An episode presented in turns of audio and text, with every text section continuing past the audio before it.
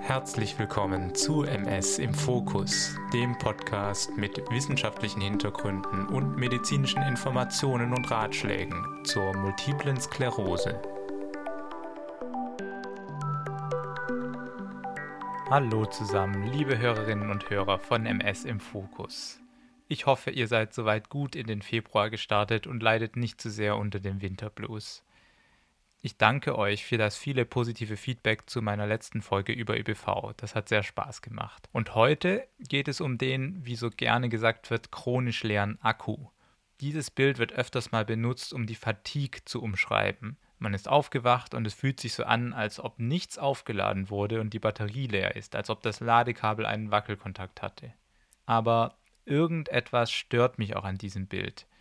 Wir sind einfach keine Maschinen und wir haben schon gar kein verlässliches Ladekabel. Deswegen ist die Lösung auch etwas komplexer als eine kaputte Batterie oder das Kabel auszutauschen. Und vor allem kann Fatigue darüber hinaus ganz eigene Gesichter haben und sie entsteht aus unterschiedlichen Gründen und zeigt intensive Wechselwirkungen mit anderen Symptomen. Ziel der heutigen Folge ist es also, diese Dinge zu sortieren und euch einen etwas differenzierteren und gezielteren Blick auf die Fatigue zu geben. Damit nicht jede müde Minute gleich Fatigue ist und ihr aber auch wichtige Trigger und Verstärker identifizieren könnt. Denn natürlich wollen wir, dass ihr im Alltag besser mit Fatigue umgehen könnt. Starten wir also durch. Ich beginne mal gleich mit einer kleinen Quizfrage. Was denkt ihr, wie viele MS-PatientInnen unter Fatigue leiden? 10%, 30%? In der Wissenschaft ist man sich noch nicht ganz einig, weil unterschiedliche Studien verschiedene Häufigkeiten von Fatigue angegeben haben. Aber man geht davon aus, dass ungefähr zwischen 60 bis 90 Prozent aller MS-Erkrankten irgendwann unter Fatigue leiden.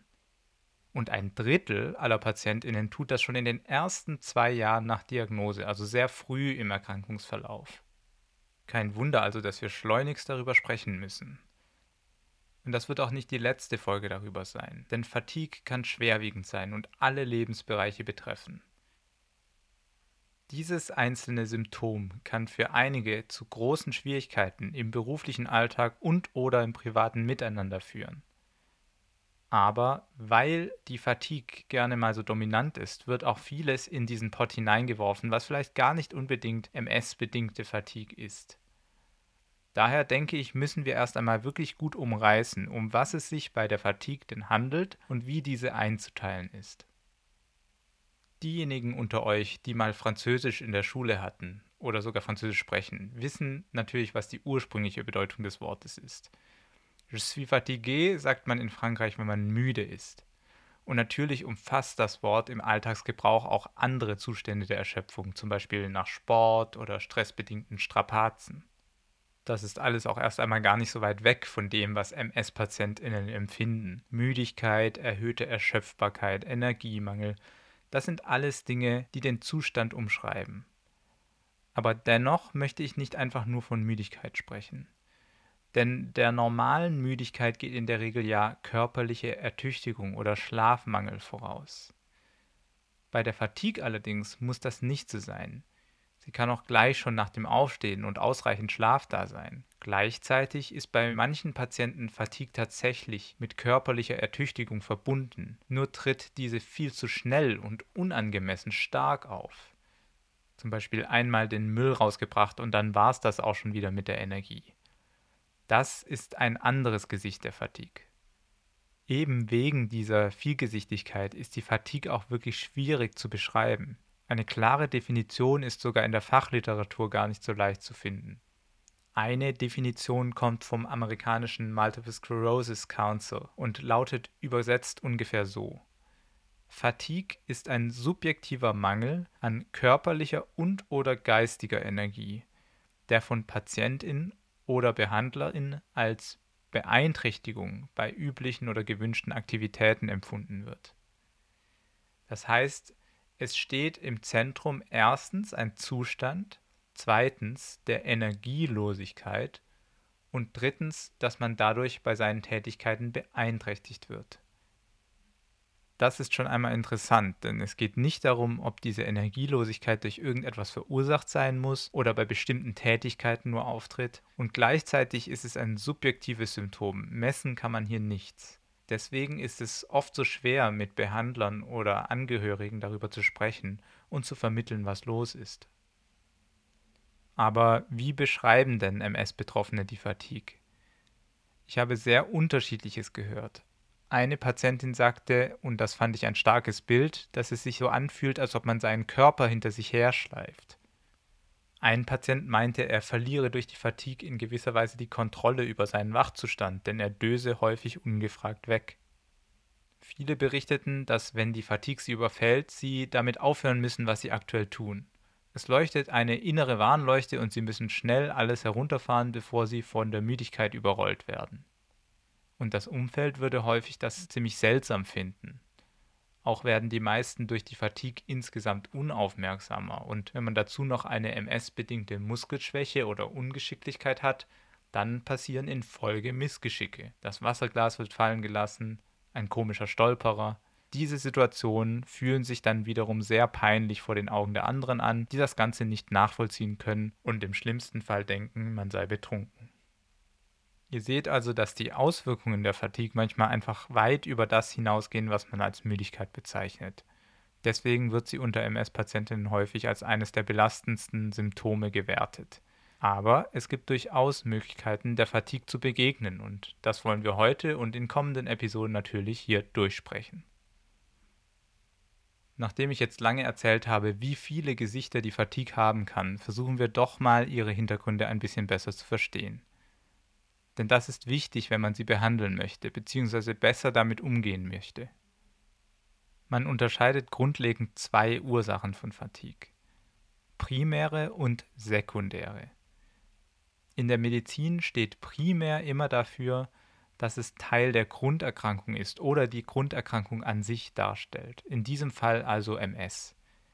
Das heißt, die primäre Fatigue kommt durch die MS selbst. Sekundär bedeutet immer, dass es die Folge einer anderen Störung oder Erkrankung ist. Das heißt, bei der sekundären Fatigue finden wir eine zwischengeschaltete Ursache oder einen Auslöser für diese Energielosigkeit. Aber warum äußert sich denn MS durch eine primäre Fatigue? Wir haben ja in meiner allerersten Folge lange darüber gesprochen, was die MS ist und wie es zu den Schüben kommt. Was hat die Fatigue also mit den Läsionen zu tun? Das ist ein sehr, sehr spannender Punkt und ich habe auch jahrelang zu dem Thema geforscht. Deswegen möchte ich an dieser Stelle versuchen, ein paar Erklärungen für die primäre Fatigue zu liefern. Das ist allerdings noch bei weitem nicht abschließend verstanden und einige Dinge daran sind in gewisser Hinsicht Spekulationen von mir und anderen Kolleginnen. Wie ihr vielleicht wisst, vielleicht sogar in der ersten Episode von diesem Podcast gehört habt, ist die MS eine entzündliche Erkrankung des zentralen Nervensystems. Im Rahmen dieser Autoimmunentzündung wandern also bestimmte Entzündungszellen ins Hirn und Rückenmarksgewebe ein und stimulieren dort andere vor Ort ansässige Immunzellen.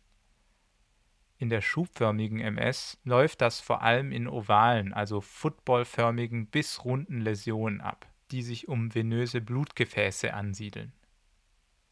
Hier tummeln sich viele Entzündungszellen und hier passiert dann der Schaden an Axonen und dem Myelin also den Leitungen und der Isolierschicht der Nervenzellen.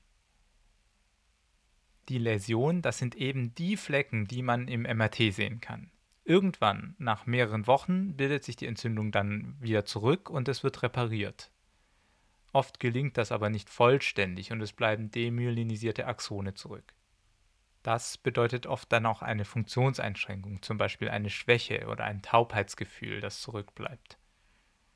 Dieser Ablauf bei der schubförmigen MS erklärt aber nicht alle Symptome. Zum Beispiel mal angenommen, ihr habt fünf Läsionen, die man im MRT gut sehen kann. Kommt es wegen dieser fünf Läsionen dann zu Fatigue? Selbst wenn man keine Vorbildung in der Anatomie des Hirns hat, ist es schwierig sich vorzustellen, dass eine bleierne allgemeine Energielosigkeit durch ein ausgestanztes Areal im Hirn verursacht wird. Es wirkt ja eher wie ein allgemeineres Problem. Das gleiche gilt übrigens auch für ein verwandtes Phänomen, nämlich die Störung von manchen kognitiven Funktionen, im Englischen auch treffend Brain Fog, also Nebel im Gehirn bezeichnet. Auch dieses Symptom ist so allgemein, dass es durch die Läsionen wirklich schwer zu erklären ist. Also muss es irgendwie auch etwas diffusere Störungen im Hirn geben, die im Rahmen der MS auftreten. Und wir haben mehr und mehr Hinweise darauf, dass das der Fall ist, und zwar sowohl in der schubförmigen als auch in der progredienten MS. Was passiert also und was heißt diffus? Nun, grundsätzlich kann man sagen, die Entzündung bleibt nicht beschränkt auf die Läsionen, von denen wir gerade gesprochen haben. Stellen wir uns also mal das Gehirn als großen Platz vor, zum Beispiel einen Marktplatz. Die Menschen auf dem Platz sind die Entzündungszellen und die Lautstärke auf dem Platz steht für die Entzündungsaktivität. Dann sehen wir Menschen, die sich in Trauben um Marktstände scharen. Eventuell ist ein Stand besonders beliebt, dann sind da besonders viele Menschen und von dort kommt auch aktuell am meisten Lärm. Aber Menschen sind überall auf dem Platz verteilt, vielleicht auch abseits der Stände und stehen zu zweit im Gespräch oder sitzen allein da und telefonieren. Auch von dort kommen also Geräusche. Und die Marktstände werden auch irgendwann wieder abgebaut, aber dennoch werden immer weiter Menschen und damit deren Stimmen auf dem Platz zu hören sein. Ihr könnt das Bild in eurem Kopf vervollständigen und um wieder von dem Bild wegzukommen, wenn die Marktstände für die Läsion stehen, wo also kurzzeitig viel los ist und dann wieder weniger, dann sind alle übrigen Passanten das, was ich mit diffus meine. Also gibt es kleine Ansammlungen von Zellen, die weiter entzündlich aktiv sind und verteilt im Gewebe oder in den umliegenden Hirnhäuten sitzen. Und mit aktiv meine ich, dass sie arbeiten und zum Beispiel Entzündungsmediatoren freisetzen. Das sind Botenstoffe, die sie über die Distanz mit anderen Immunzellen kommunizieren lassen und jene ebenfalls aktivieren können. Und wenn man sich nach einer Obduktion das Hirn von einem MS-Patienten zum Beispiel unter dem Mikroskop anschaut, dann kann man diese diffuse Aktivierung von Zellen über weite Areale entdecken, egal ob es aktuell einen Schub gegeben hat oder nicht. Und diese diffuse Aktivierung von Immunzellen und deren ausgestoßene Botenstoffe, auch Zytokine und Chemokine genannt, sind teils schädlich für unsere Nervenzellen. Die Hypothese einer meiner Forschungsarbeiten war, dass Zytokine die Verbindungen zwischen den Nervenzellen, also die Synapsen, kaputt machen können. Und auch für den Verlust von Synapsen findet man Hinweise in Gehirnen von MS-Erkrankten.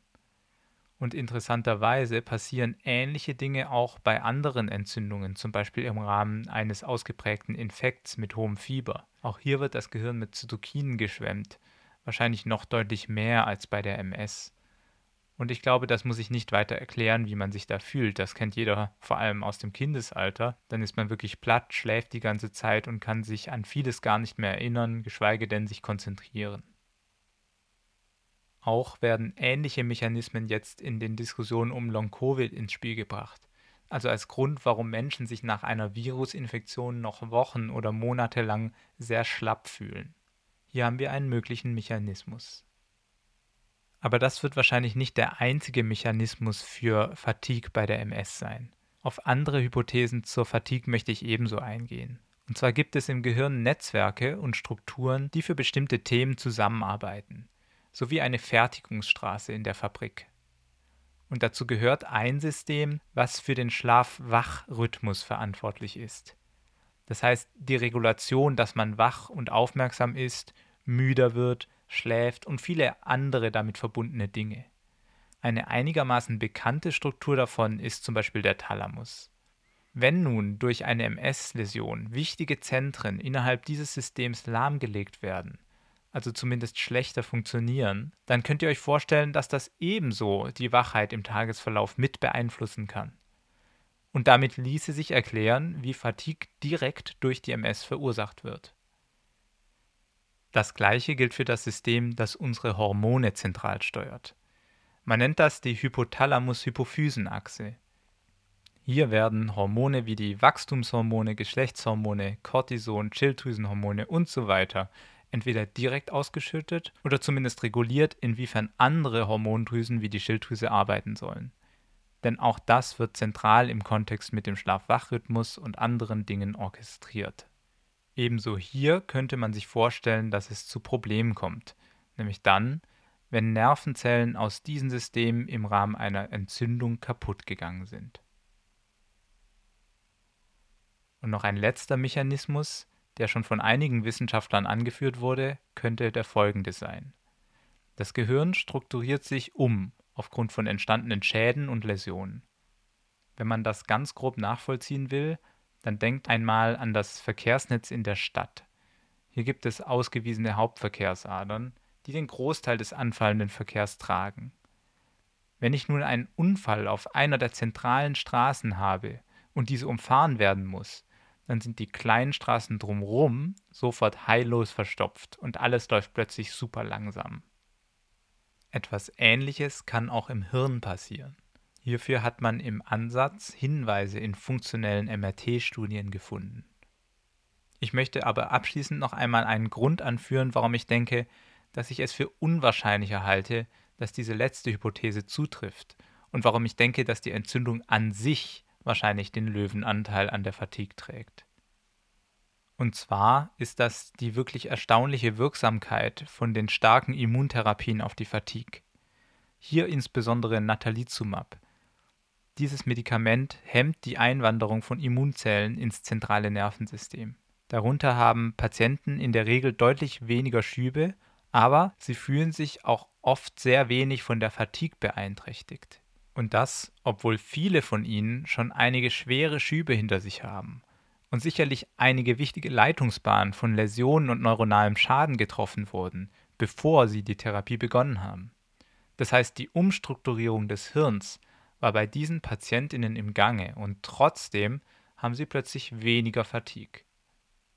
Das würde auch bedeuten, dass wenn man den Aktivierungsgrad des Immunsystems im Hirn gut genug herunterregulieren kann, dass dann in gewisser Weise auch die Fatigue verschwindet. Leider ist Natalizumab keine gute Dauertherapie und schon gar kein Wundermittel, sodass davon nur wenige Patientinnen auf Dauer profitieren können. Jetzt haben wir wirklich sehr viel in den Ursachen der primären Fatigue gewühlt. Aber was ist dann die sekundäre Fatigue? Was gibt es an weiteren Ursachen, die bei MS zu Energielosigkeit führen können? Hier möchte ich auf sieben Stück eingehen und ich spoiler sie gleich, damit ihr einen Überblick habt, bevor wir ein bisschen in die Details eintauchen. Und zwar sind meine sieben typischen sekundären Gründe für Fatigue in der MS erstens Schlafstörungen, zweitens Depression, drittens Angst, viertens Ernährung, fünftens Umgebung, sechstens Schmerzen und siebtens Medikamente. Wie ihr seht, ist es bei manchen der eben aufgezählten Probleme sofort einleuchtend, inwiefern sie Fatigue verursachen oder verstärken. Und bei anderen sieht man erst einmal kaum eine Verbindung. Schauen wir also mal einzeln durch. Weil diese Symptome und Probleme jeweils für sich genommen eine Folge verdient haben, gehe ich auch nicht allzu lang auf die einzelnen Aspekte ein und arbeite in den nächsten Episoden nach. Also los geht's. Erstens Schlafstörung. Gut ein Drittel der Menschen mit MS haben Schlafprobleme. Schlafmangel kann auf Spastik, Restless Legs Syndrom, Schmerzen, Blasenprobleme, Depressionen oder Angstzustände und oder schlechte Schlafgewohnheiten zurückzuführen sein. Dann fühlt man sich nach dem Aufwachen immer noch müde und nicht erfrischt. Aber vielleicht gibt es ja Potenzial, eine dieser Ursachen für die Schlafstörung zu identifizieren und zu verbessern. Wenn ihr das vermutet, Macht auf jeden Fall mal genauere Aufzeichnungen, wie ihr so schlaft und was euren Schlaf eventuell stört. Dann kann man das nochmal mit den Behandlern besprechen. Vielleicht gibt es sogar die Notwendigkeit, den Problemen im Schlaflabor sich weiter zu nähern. Also eine Fatigue-Diagnostik ist auch in gewisser Weise immer eine Schlafdiagnostik. Zweitens Depression. Auch die Depression ist ein absolut häufiges Symptom bei der MS. Genauso hier vermuten wir, dass sie direkt durch die MS und deren Entzündung verursacht werden kann, ähnlich dem, was ich soeben lange für die Fatigue erklärt habe. Depression kann natürlich auch mit der emotionalen Anpassung an die Krankheit zusammenhängen oder mit sozialer Isolation und, und, und. Grundsätzlich ist es kein Geheimnis, dass eine dauerhaft schlechte Stimmung den Antrieb hemmt und die Energielosigkeit verschlimmert. Das ist auch schon ohne MS der Fall. Was also tun? Wenn ihr sehr viele negative Gefühle habt, nehmt unbedingt Hilfe in Anspruch. Wenn ihr an Fatigue und leichter Depression leidet, dann versucht doch mal jeden Tag wirklich mindestens eine Sache zu tun, die euch Spaß macht. Es kann das Musikmachen sein, Fotos anschauen, ein Rätselspiel, ein Videospiel oder einfach ein Gespräch mit einem sehr guten Freund oder Freundin. Eine Sache pro Tag kann schon sehr viel weiterhelfen. Drittens Angst. Ebenfalls im Spektrum von Depression und Fatigue stehen Angst und Stress. Unbegründete und teils unterbewusste Ängste sind meiner Ansicht nach eine der wichtigsten Krankmacher, in der MS, aber auch darüber hinaus. Wenn die Angst überquillt, verursacht das Stress, und beides kann seinerseits auch wieder zu paralysierender, also lähmender Fatigue führen. Es gibt dazu noch, speziell in der MS, einige Situationen, die Stress und Angst verursachen können, zum Beispiel mit körperlichen Einschränkungen an öffentlichen Plätzen unterwegs zu sein oder die ständige Sorge, sich zu blamieren oder nicht auf der Höhe zu sein. Ich weiß noch von einer Patientin, die mir gesagt hat, dass sie sich wochenlang Sorgen gemacht hat über die Frage, wo sie bei einer aufkommenden Hochzeit von einer Freundin ihr Auto parken soll. Gegen Angst und Stress helfen insbesondere Verhaltenstherapie, Atemtechniken und Meditation. Alles fantastische Hilfsmittel, die für genau solche Fälle entwickelt worden sind. Viertens Ernährung. Die Ernährung ist mein neues Lieblingsthema. Ich experimentiere aktuell viel damit herum, wie und wann ich was esse, um nicht zu müde zu werden. Das Koma nach einer fettigen Mahlzeit ist allen von uns bekannt. Will man das auf die Fatigue wirklich noch drauflegen? Vielleicht ganz selten mal, wenn es wirklich etwas Tolles zu essen gibt. Aber auf keinen Fall im Alltag. Und man muss auch nicht von den Extremen ausgehen, sondern Effekte kann man auch in kleinen Änderungen sehen. Wenn man ein bisschen bewusster darüber nachdenkt, welches Essen man zu sich nehmen kann, ohne müde zu werden, dann ist schon sehr viel geholfen.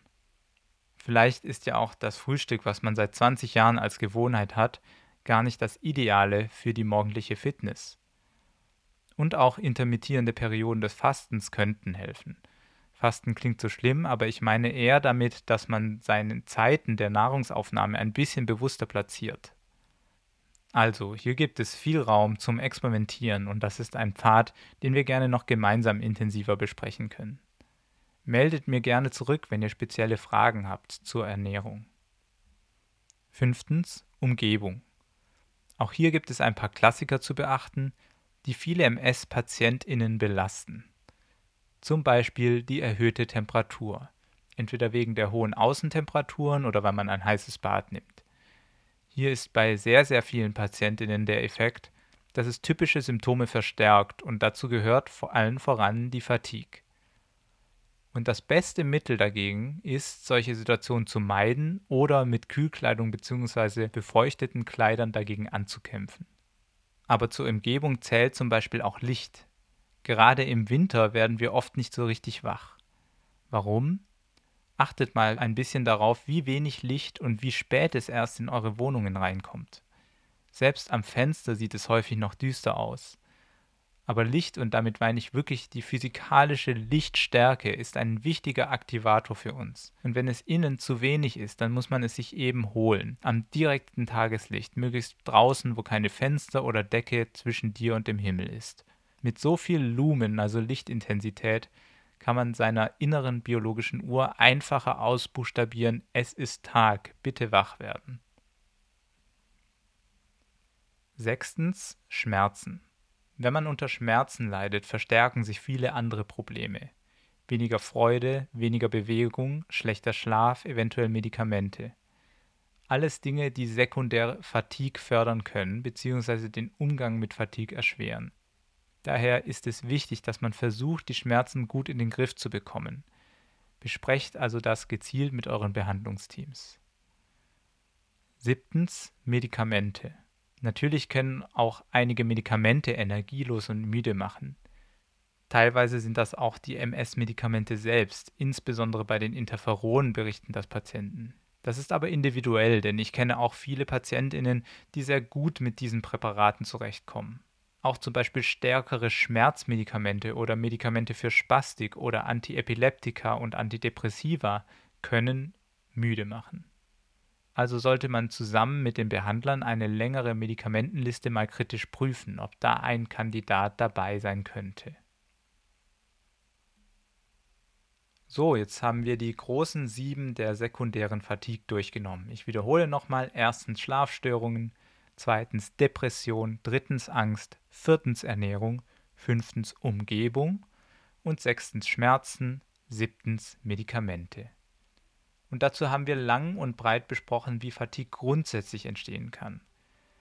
Damit sind wir am Ende des heutigen Teil 1 meines Fatigue Guides. Im Teil 2 beim nächsten Mal werden wir behandeln, was der Unterschied ist zwischen motorischer und kognitiver Fatigue und dann geht es natürlich ganz ausführlich über die therapeutischen Möglichkeiten. Gibt es Medikamente? Sind diese gut? Gibt es Dinge, die besser sind als Medikamente? Ich freue mich schon, die nächste Folge dazu zu machen, denn das ist einfach ein so wichtiges Thema für alle Beteiligten. Ich möchte zum Schluss wieder einmal kurz auf Emilyn hinweisen. In meiner aktuellen Rolle beschäftige ich und meine Kollegen uns damit, wie man den bestmöglichen digitalen Begleiter für MS-PatientInnen baut. So haben wir in Abstimmung mit vielen MS-Patienten über zwei Jahre lang eine App mit dem Namen Emilyn entwickelt, E-M-I-L-Y-N, welche im App Store und auf Google Play kostenlos zu haben ist. Mit Emilyn geht es darum, die Übersicht und Kontrolle über die Erkrankung zu bewahren. Ihr könnt ganz einfach eure Symptome festhalten, zusätzlich Tagebuch führen, wenn es etwas Besonderes gab und euch an eure Medikamente und Arztbesuche erinnern lassen. Gerade wenn es um die genannten Gründe der sekundären Fatigue geht, kann das sehr hilfreich sein. Den Schlaf oder Schmerzen könnt ihr genauso festhalten und dazu euch die Umgebungstemperatur automatisch mit einlesen lassen, sowie eure Schrittzahl.